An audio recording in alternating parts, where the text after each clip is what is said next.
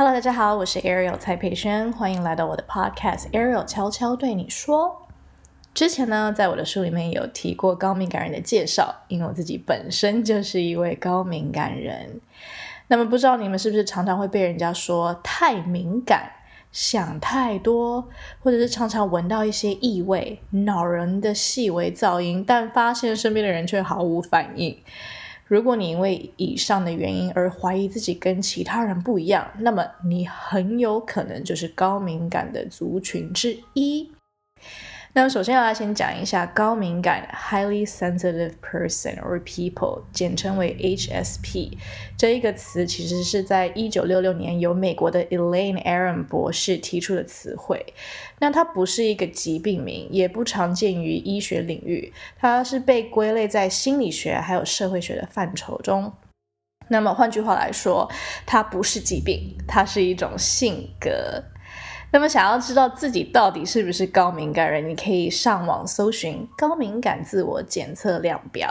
那我们会把这个链接提供在这个 description box 里面，在那个文案解说里面，大家可以去测测看。那它总共是四十八题，记得如果你超过六十分的话，你就是属于高敏感的一组哦。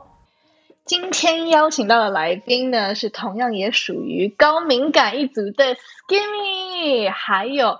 低敏感的代表人婉欣，那我们今天要来好好聊一下高敏感到底是怎么样一回事呢？然后顺便也可以让大家来一起听听看自己到底是属于哪一种。Hello，两位，Hello Skimmy，Hello 婉欣，Hello，Hello，Hello。想要问一下，你们做完测验是几分呢？我自己本身是七十三分啦，然后我看它上面写说，就是超过六十分的话，你就是算是高敏感族群。是的，是的，是的，因为本人我九十七分，太高了吧，超级无敌高到不是极高敏感，极高敏感，真的是极高敏感。我二十二，超低，极极低敏感。但是我有碰过比我更高敏感的人，哎，就是什么九十九之类的吗？呃，一百，他满分是一百吧？还是哦，不是吗？他满分好像是一百二，哎，他满分是一百二，对对对对对对对。就是刚好，所以六十分超过一半就是高明。对，但我我那个一百多分的朋友真的是，就是你看他样子就觉得啊，真的是高敏感。怎么说？他连长相都高敏感吗？就是真的是极度，就是比如说比较害羞，然后有一点点孤僻，然后就是很就是很 apparent，就是很明显的就知道他可能比较敏感这样子。我觉得啦。哦，哎，那我有一个堂弟表弟啦，因为他算是他算是我的那个就是干妈的小孩，所以就是算是干弟弟，但是我都叫他表弟堂弟这样子。我觉得他应该也是哎，因为我很记得小时候我们有一次一起出去玩，然后就是他就是我干爹开 fan 嘛，然后所以就是我干妈坐在副驾，然后我妈坐在第二排的右就是右后方，然后我干弟坐在第二排的左后方，然后我跟我另外一个干弟坐在最后面这样子，然后所以呢，就是我干妈就一直要回头跟我妈讲话，但是他安全带其实是系着的，只是。他想要回头看到我妈这样子，然后结果我干弟就觉得这样子超级不安全。那个时候他才超小，他还没有上小学三年级吧，大概才小一、小二这样。然后就一直叫他妈说：“你不准回头，你不准回头，你不准回头。”觉得很很不安全。后来就把我干妈惹怒了，我干妈直接在高速公路上叫那个干爸破 over，然后说：“你给我下车。” 然后我干弟就在那边哭，他说：“我只是想要你安全。”哦，我天哪，干干干妈是那个低敏感吗？干妈干妈是低敏感，但她后来就是自己就是老了之后，她有学佛嘛，然后开始觉得说：“哦，我当初好像有一点就是可能太主观了啊什么的。”然后就学着 用我干弟喜欢的方式跟他相处这样子。但但所谓的干弟喜欢的方式相处是什么？就是他会去看说，我干弟的大概个性是怎么样，然后有时候如果说只是两个人，就是呃个性上或价值观上，或者说呃处理事情方方式的不同的话，他就不会带入自己的主观情绪，因为很多时候就是可能妈妈在跟小孩相处会有自己的主观情绪，觉得说你怎么可以忤逆我啊或者什么的，他就比较不会有这样子的主观情绪，而是尝试用理解的方式去跟干弟好好谈说，哎，那你做这件事情，你背后的逻辑或是你背后的心情到底是什么？这样子哦，好成熟哦。对啊，这这很棒哎！但是我刚刚比较就是觉得有趣的是，甘地他还是很 insist，就是跟跟那个跟那个妈妈讲这样子。对，就是他他虽然是低敏感，因为通常我觉得低敏感有时候不一定，呃，sorry，高敏感有时候会比较，也不是说害羞，但是有时候比就是也不太会去讲这样子，因为可能觉得哦怕麻烦什么的。可是他他那么小就很愿意一直讲，所以这也蛮有趣的。他可能是可以跟亲人讲，但可能跟外人他还是不行。哦，对，有可能，因为他后来好像上了大学之后，因为我大的那个干弟他是就是呃兄弟会的嘛，然后说他就有本来有想要带他弟弟一起去，他弟弟就说我、哦、不要，我觉得可怕。哦，那可能真的对刺激会太大。但是好奇好奇，就是在我们做测验之前，就是你们有察觉自己会是高敏或低敏吗？我有觉得我应该是偏高敏，但是我有一些地方没有那么高敏感，因为我之前有看过一本书，然后它里面就是有在粗略的把就是高敏感族群分成四个不同的面相嘛。那我大概是其中有两个面相比较符合，另外两个面相就还好这样子，所以我觉得我应该算是稍微稍微偏高敏。你还记得那四个面相是什么吗？我记得那四个面向，一个是处理资讯的深度，然后另外一个是、呃情绪感受能力，然后第三个是细节观察，然后好像第四个是环境还是什么，我有点忘记了。嗯嗯，然后，所以我比较符合的就是处理资讯的深度跟情绪的感受能力嘛。然后对细节的观察跟呃环境对我的影响是是还好。嗯，所以你比较是心灵或者是比较呃内在层面的，对就是受到刺激的这这一块，对对外在的那些你比较还好。对，因为有一些高敏感族群，他们就是很厉害，他们可以，比如说我今天看你的穿着打扮，我可以注意到很多小细节，然后甚至留意到说，哦，你现在可能是在一个怎么样的状态。我不行诶、我就是完全眼中无他人。嗯，我有看过一个就是判断就是高敏感的的例子，就是呃，如果你今天去一个主人家做客，然后、呃，就对于我这种低敏感的人而言，我看到的就只是主人倒了一杯水这样子，但对于高敏感的人，可能会看到的是、呃，主人今天穿的是什么衣服，什么颜色，然后他今天妆好像有点不一样。然后他的头发、他的气色、他的他用的杯子是隔热材质，然后他这个水可能是什么温度的，就是他们会看到这一些细节。就你们是这样子的高敏感人吗？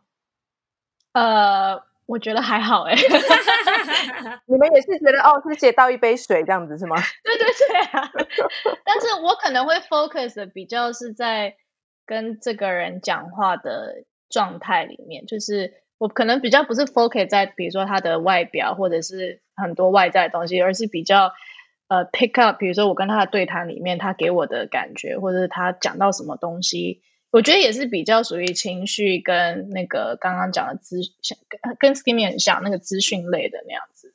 嗯我也比较敏感。嗯嗯。婉静在做测验之前也觉得自己应该是第一名吗？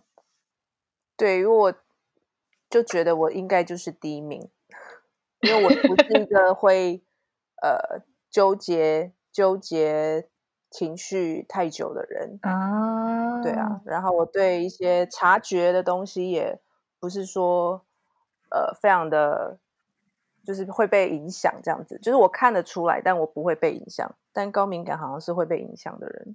嗯，比较会被影响。嗯那你看得出来，比如说像我或 Skimmy 会觉得我们两个是在你眼中会觉得哦，就是高敏感人这样吗？呃，我看你就是太久，所以我可以感觉你就是一个相当程度的高敏感人。是但因为我自己可能就是看过几次，但没有看过本人，我就觉得他那种很比较 chill 的个性，就比较难联想到是高敏感人。嗯，但的确，高敏感人好像也有分内向跟外向。你 stimmy 你会觉得你是比较外向还是内向的吗？我觉得我其实两两者都有诶、我好像是在就是一个 scale，它中间有时候会比较偏外向，有时候比较偏内向。就是外向的时候，可能是比如说我在朋友聚会啊，或者说我知道这个场合我必须要 social，那我可能就是会为了让自己更融入大家一点，那我就是变得比较偏外向。但如果自己在家里，或者说我今天就是压根不想理别人的话，那我就觉得说好，那我今天要来做一个内向的自己，然后我就一个人排挤全世界这样。哎，但但我想问，那个 Skimmy 的，比如说在社交的聚会，他会比较的呃，要要外向一点，是是是刻意让自己装嗨，还是你觉得我在这个场合我可以自然的，就是嗨一点没关系，还是你有装的成分在？如果是这一个场合，比如说都是呃不熟的，比如说同行啊，或者说我陪我朋友去他的聚会啊，都是比较不熟的人的时候，会比较偏向是是装出来的。但是呢，这是在没有喝酒的情况下，如果有喝酒的话，那就是自然的。OK，一样 合理。呃，合理合理合理。对，因为其实每次想到高敏感，的确会觉得马上就会想到是比较内向，但其实那个根据统计，好像有百分之七十在高敏感里面是内向，的确，但三十百分之三十是属于外向性格。然后我觉得很有趣，是因为嗯，之前我有在读高敏感的书，也有看到，就是它有一个所谓叫做高刺激寻求 （high sensation seeking）。然后他是高敏感哦，但是还是喜欢冒险、追求刺激，然后对新事物是保持好奇心。然后他虽然看起来好像跟高敏感是相反的，但是他确实可以同时存在，然后可以发生在就是反正就是同一个人，他可以同时高敏感又这叫什么高刺激寻求，但是他又很容易累，所以这种人通常活得特别痛苦。我好像有一点这种哎、不就是 skinny 吗？因为我记得我在跟那个 Skimmy 在聊的时候，那个我们在做测验，然后 Skimmy 就就直接 send 那个 message，我就说，哎，怎么办？就是如果是在那种比如说呃 club 啊，或者是跳舞这种情况下，我就是觉得哦，越多 lights 越好，声音越大，音乐越吵，就是就是要有那种氛围越好。可是同时间有时候又很想要自己休息，就是只想要一个人，是吧？是你是这样的。对，因为它就是上面的问题是写说，以下这些状况会不会让你觉得有一点点的过度刺激，或者让你感到焦虑？然后比如说音乐很大声啊，然后气味很强烈啊，然后灯光很刺眼啊，很炫目嗯什么的。然后我想说，嗯，不会啊。但是但是因为就是如果是我在那个场合，我就希望它就是越刺激越好。可是比如说，我今天早上起床，然后一个人在家里，然后可能在阳台，然后就看着就是外面的就是景物，然后让自己尝试清醒的时候，然后突然下面有车按喇叭，我就会非常的被 bother 哎、哦，所以是要看情况，就看那个当时的环境跟 scenario 会去影响，就是你接受刺激程度。好，在这边就是跟大家归类一下高敏感人的八大特征，然后大家也可以去来看看自己到底有没有符合。然后想说，我们就也可以来顺便再一次算是做一个小测验，然后呃来比较一下到底我们三个人不同的差异在哪里。所以第一个，当遇上很多事要处理的时候，高敏感人往往会变得很不知所措。哎，可是我觉得一般人都会吧。对啊，婉心，婉心，嗯，不是耶，因为像我们这种低敏感的人，就是会会不会到不知所措，但是就是会比较冷静的去处理。哦、就是因为高敏感的人好像是，所以你们是没有办法一心多用。我我没有办法。一心多用哦，所以原来一心多用跟高敏感也有关系吗？对，因为高敏感可能在压力下会没有办法做事，我好像其实可以但是低、敏感的人是可以的。我刚刚就在想说，应该是因为比如说高敏感就是比较没有办法接受太多刺激，所以呃做很多事情的时候就有很多刺激，然后就很容易会觉得呃有一点就是挣扎，说我现在到底要 focus 在哪一件事情上。但 Kim 你说你可以，我好像是就是在实际操作的层面上是可以就是多工处理，可是我的状态呢，就是我的整个人流露出来的状态就会变得非常的慌张。什么意思？因为我之前像我之前在北京跟剧组的时候，然后有时候就是一次就是有五百八十八件事情要处理，然后就是很多组分别的组都要我居中做桥梁，然后我就会在那边跑来跑去，跑来跑去，然后不止一个人对我说：“你你可不可以冷静一点？” 然后说：“你不要你不要那么忙乱。”可是其实我并没有觉得自己忙乱，我可能只是呈现出来的肢体动作让大家觉得说我现在很忙乱，但是我事情是有在我脑海里面想说，好，我第一件要做什么，第二件要做什么，第三件要做什么，但是我可能就是。对，有不自主的呈现出了一点内心深处的那个焦虑吧。嗯嗯，我懂我懂。我我其实在，啊、我觉得回想我以前，比如说大学在办就社团活动那种，就是很多事情要做的时候，其实就是我脑中也是有条理的，就是哦，我知道我现在干嘛干嘛干嘛，然后我等下做完这事情要去要再去做哪一件事情。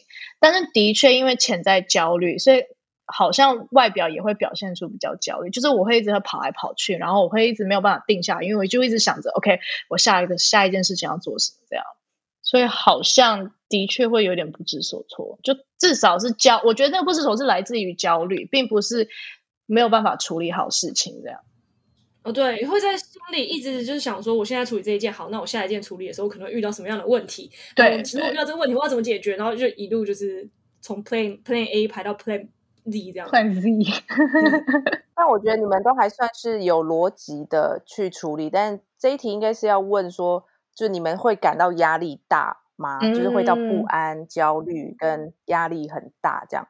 因为像低敏感的话，就是也会觉得哦，好多事情要做，好烦，可是不会到不安、压力嗯大，那个压力不会这么的的明嗯显，但你们会是感到非常的焦虑跟压力很大。我我会会我会，对我嗯会。嗯，尤其如果我排出事情然后发现有很多事要做，就算我已经排好了，时常要排好，但我还是会觉得有一种哦，就是焦虑，就是就是就是就是焦虑，就是欸会有压力真的欸因为。像因为像我今天是就是中午要跟你们录 podcast，然后晚上有个直播嘛，然后所以我昨天嗯晚上大概就是快要到睡前之前，我就开始想说，好，我们要两件事情要做，那这两件事情可能会发生什么事呢？然后就发现自己开始焦虑起来，然后我就告诉自己说，先不要这样子，我要我要活在当下。哎、我也会，我也会。我刚刚就在想，前一个小时我就是突然空出来，然后我就想说，嗯，我现在到底要做什么？因为马上要跟你们录 podcast，但是我就觉得我好像现在不能去做什么，因为我潜在就是也有一点压力，然后也有点焦虑，然后就是有一点那种不知所措。呃，现现在我要做什么啊？啊，好来来看一下，准备一下好了，然后准备一下就想说，不是啊，可是我还有很多事情要做，然后就会开始在那边就是挣扎。对，就是内心很多小剧场这样，我所以我能够理解。对，婉心大概就是问号问号。可以理解，但是就是觉得你们还真累。是是有点累了。真的，有时候我觉得，如果就是不没办法驾驭好自己高敏感的这个特质的时候，就会很累。但如果说可以驾驭的好的话，就可以把它变成，比如很多创作上的养分啊什么的。对对，的确，它是一个蛮嗯强大的力量，但的确也是比较难驾驭。好，那第二个特质来了，高敏感的八大特征的第二个，通常高敏感的人会觉得吵闹的环境是一团混乱，就是也是说，比如说不适合在啊、他们可能比较不适合在开放的办公室内工作，因为常常会被就是声音啊、气味啊、视线啊、人来人往就会被影响这样。哦，我超不适合的。我也是，呃，我超我也没有办法，我也那你以前是可以跟同学一起去图书馆准备考试的吗？不行，我一定是那种大家就算就算同学要跟我去，我就是一定要去那个 silent room，就是最安静的地方，然后不能有任何声音这样。我连在 silent room 都不行哎、我都觉得我如果在 silent room，我为什么不在家就好了呢？可是在家就会很很散漫啊，你不觉得？会吗？我我我好像都一样散漫，所以 但晚星，我办公室就是开放式的啊、然后你都其实还是可以专心做自己的事情吗？对，当你 focus 在你自己要做的事情的时候，外界真的是没有办法影响你。而且我就是会一直听音乐，就是会戴耳机。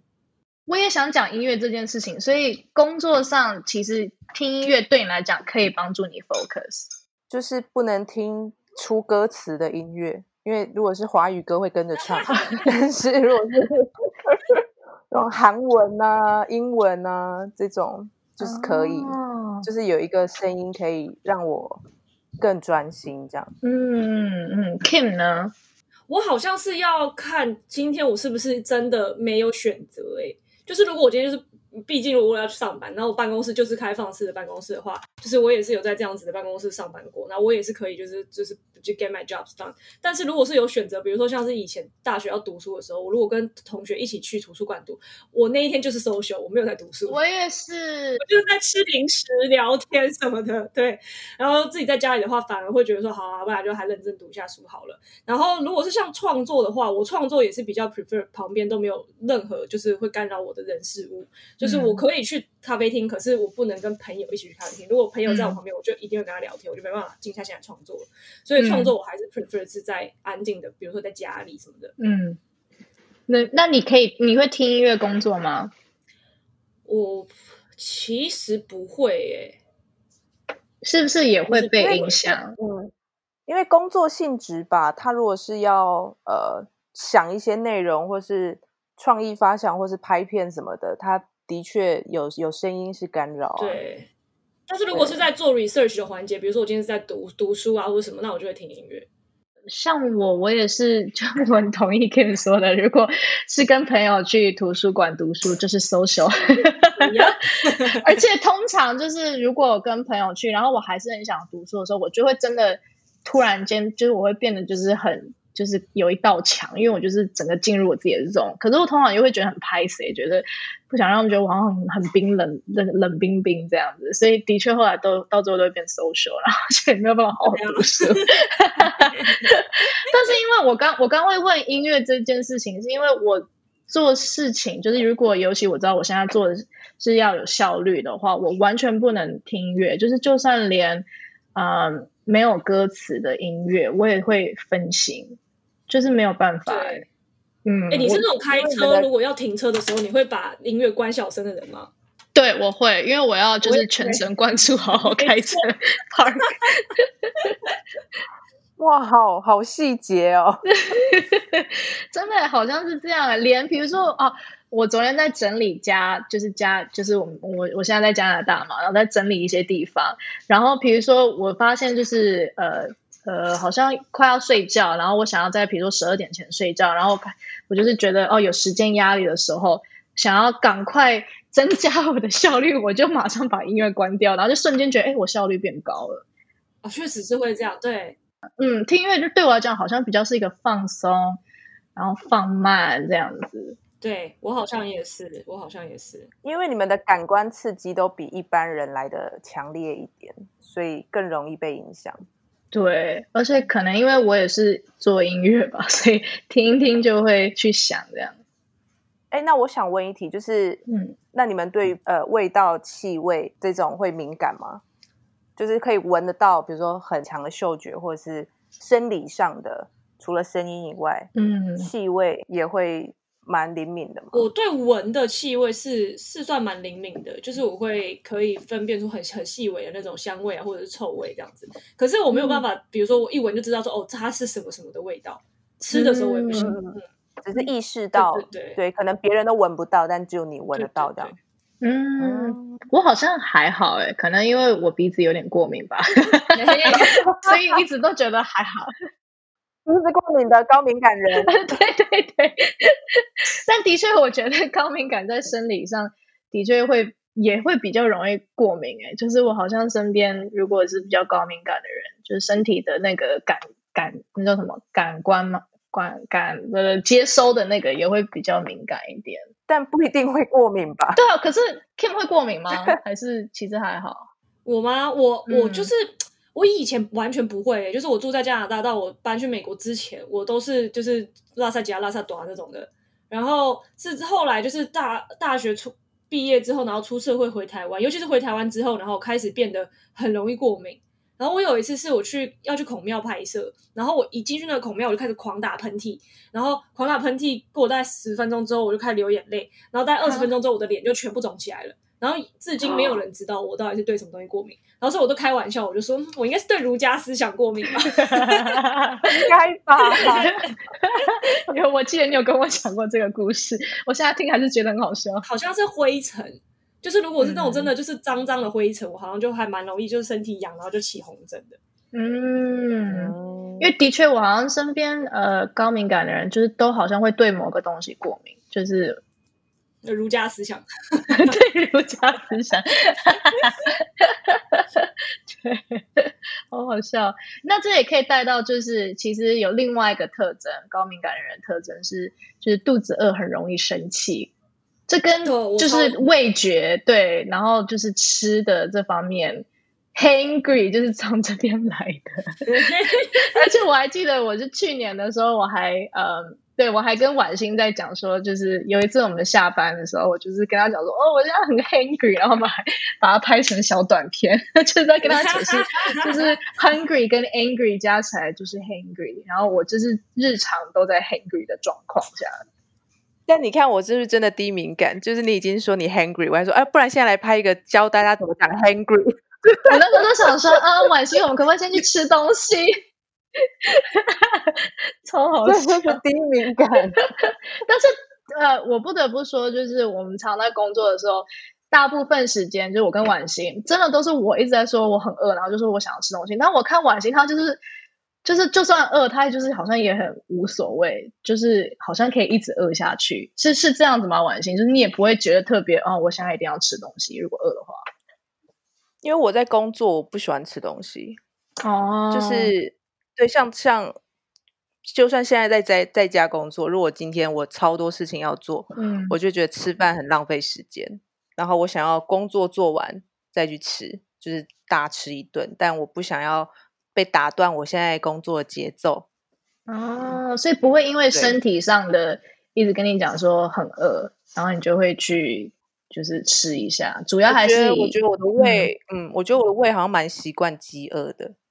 对，就是不会影响到我心情。我会饿，我可以感觉到饿，但我不会因为这个饿去去去去觉得一定要去吃东西。我觉得我的想把事情做完的那个动力会大于我现在的饥饿。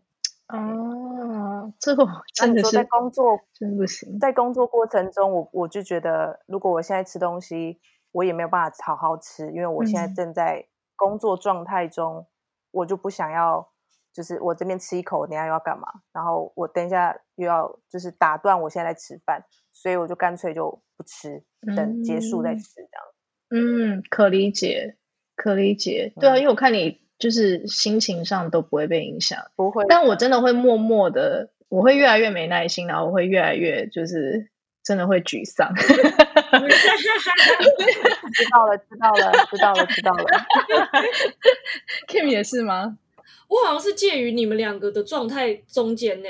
就是我，比如说我今天是真的很投入的一个人在工作的时候，我也会觉得吃饭很浪费时间。然后我甚至也会觉得，就是如果今天工作状态很好，我就会觉得完全不会感到饿。就是就算我今天要吃东西，但是我会觉得说，嗯，好像好像也没有那么急迫，我可以等晚上再吃，然后可能就一整天都没吃了。但是如果我今天没有什么特别的，就是工作要做，或者我今天就是想要耍飞放松，那我就很容易因一肚子饿就生气。所以是，哎，那这样如果晚星，如果你不是在工作当中，然后你饿的话，还是一样吗？就是你也是可以忍，就觉得啊，也不必吃，这样等一下再吃，这样。就吃东西这件事对我来讲就是很还好。这这样的，就是比如说，我如果今天不知道吃什么，我可能就是想说，好，那不然先饿一下，晚一点再吃一个大的，这样。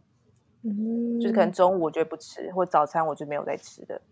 嗯，就是饿这件事情对我来讲就是太小了，就不用一定要吃，可能也是维持身材的秘诀啊！真的，真的，因为我常常觉得我被饿牵着走，但是我自己又没有办法，对我又没有办法。你可以，你可以备一些小小点心在身上。对我就是因为常常会饿，可能因为可能胃也不好吧，然后就会胃酸，然后就需要有一些小点心，所以我就觉得。不能饿到这样，好吧？这也是好事啊。对，少量多餐这样子。好的，好的。那我们来讨论一下那个第四点，高敏感人八大特征的第四点，对他人的视线不自在。哦。就是呢，如果把高敏感人放在大众的视线下，有时候会有一种窒息的感觉。比如说上台做简报啊，或表演啊，就是会让他们觉得有很大很大的压力。然后通常高敏感人表现最好的时候，就是在他们自己有私人空间或时间的时候。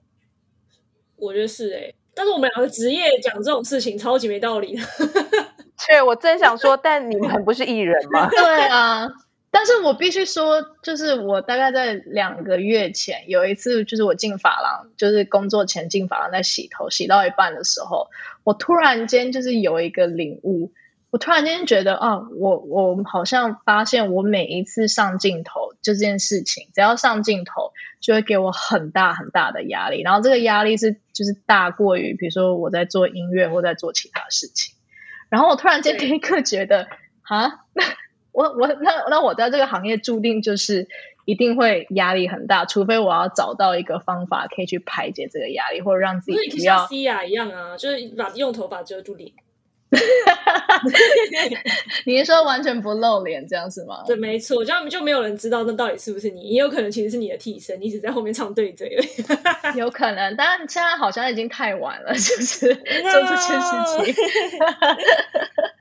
但是 Kim，你你说你也会，但是那你要怎么样去？处理这件事情，因为拍片啊，什么都还是要露脸。拍片倒是还好，因为其实像我拍片的时候，我都是一个人在家嘛，所以其实我也没有摄影师什么的。那我我反而是，如果是我自己发的摄影师，然后我跟他很熟的话，就是也还好。但如果是像我去可能是上节目啊或者什么，然后是超级多不认识的人把摄影机对着我的时候，就会有一点就是很很容易很容易觉得流汗，然后就很热，然后就没有办法好好讲话这样子。哦，所以你是真的会有身身体上的。反应哎，就是流汗啊什么之类的，狂流汗。哦，我是不会有身体上，但我觉得我心理上会有压力。嗯，对，所以但是但 但我觉得很矛盾，因为我又很喜欢表演，然后我我就觉得 OK，如果我有做好准备，我就很享受在舞台上的那种感觉，但同时间又会觉得有压力，所以这个我也还在还在想办法适应当中。这样，那婉欣呢？你会你会觉得就是对他人的视线会不自在吗？这个我也会，诶，这个我也会，而且我是你们是呃，可能是本人就是有就是见面的人看到你们的视线会有压力嘛。但是如果是拍片，你你在镜头上呈现是没问题，但我是连就是只要是有镜头对着我，或是我。知道我现在拍要被放到一个平台上，嗯，我都会觉得超级不自在。哦，这个倒是我倒是也是蛮不自在的。嗯嗯，但我觉得好像一般人其实都会不自在。但是我我好像跟你们相反，我是如果被看被本人就是人的这种看，我就觉得还好，就是想说你在看什么，但是还好。但是如果是真的要。呈现到一个镜头或什么，我反而会很不自在。对，不一样。OK，就是我被本人看人看，我觉得还好。哦，对我好像被人真实看到会比较不自在。而且我是那种有一些事情，我本本来自己一个人做的时候好好的，只要有人在旁边看我，我就觉得 没有办法好好做。好，那下一个下一个特征，高敏感人很容易深受艺术的感动。是的，是的，不管是参加音乐会或参观艺廊，可以算是非常称职的欣赏者，就认为艺术散发的创意可以洗涤我们的心灵。是的，是的，但是我 低敏感也会哦。对啊，我这样说，婉欣，婉欣也是啊。对啊，我也是会被艺术感动的。所以你的二十二分可能都是来自于这一项，这样可能 可能。那你有印象？你可能观赏某一个艺术，然后就是有感动到落泪的体验吗？呃，我看很多演唱会、电影，我都能落泪啊，而且我哭点极极低耶。哎，那真的可能二十二分都来自于这个。而且我我也会受文字，比如说有有一段诗，我觉得哇靠，就是写超好，我也会我也会哭。嗯，这个其实我是到了这一两年，我觉得比较进入演艺圈之后才有，不然以前我好像还好哎，我反而哭点也没有那么低，然后也没有那么容易受到艺术的这个，我觉得是这两年好像。自己在这个行业当中才慢慢转变，而且我觉得有时候你的人生的体悟也会让你有这样子的转变。就以前小时候就不知天高地厚啊，现在就是饱尝人间风霜之后，就觉得天哪！哇，你那两段是对联。好了，那下一个特征，高敏感人容易注意到他人的不舒服，也就是说，他们轻易可以察觉到他人对环境的不适应，比如说。哦，可能灯光需要调暗一点啊，音乐要关小声一点啊，那也可以很容易知道别人是不是手足无措，或者是潜在就是焦虑这样子。如果想要听更多精彩的内容，请记得一定要锁定下一集。哇，是不是觉得很精彩呢？有没有觉得自己越来越像高敏，还是越来越像低敏呢？那么今天的 podcast 结尾呢，想要用一首叫做《我不是你的快乐》。我自己非常私心爱的一首创作，是我自己写词写曲，收录在我的第一张专辑里面。其实高敏感的人都非常细心，然后能够很轻易的接受到别人的情绪跟感受。所以在这一首《我不是你的快乐》里面，当然女主角就接受到了啊，原来男生好像已经不再这么爱她了。那到底故事结尾会如何发展呢？让我们一起来听这一首《我不是你的快乐》。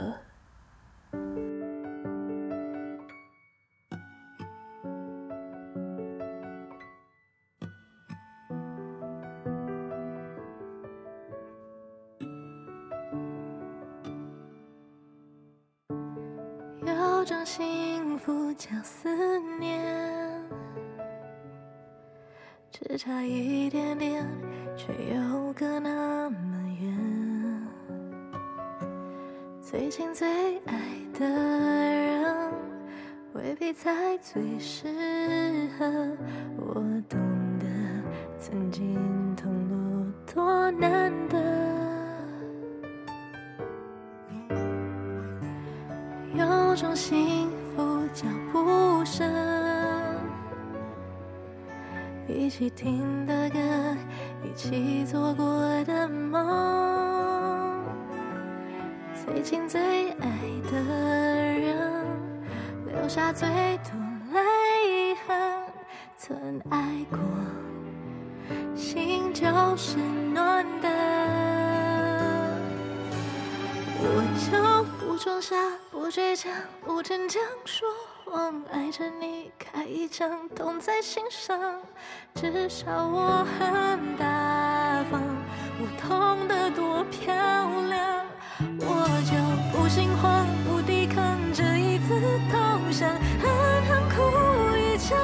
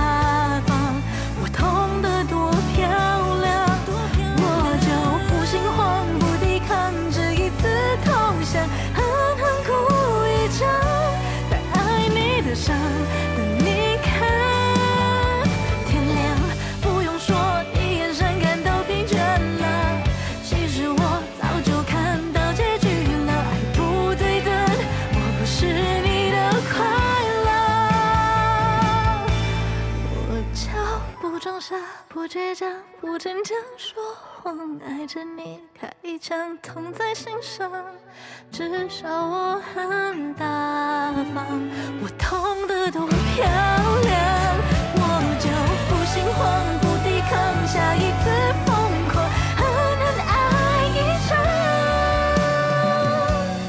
不再留下转身就。天。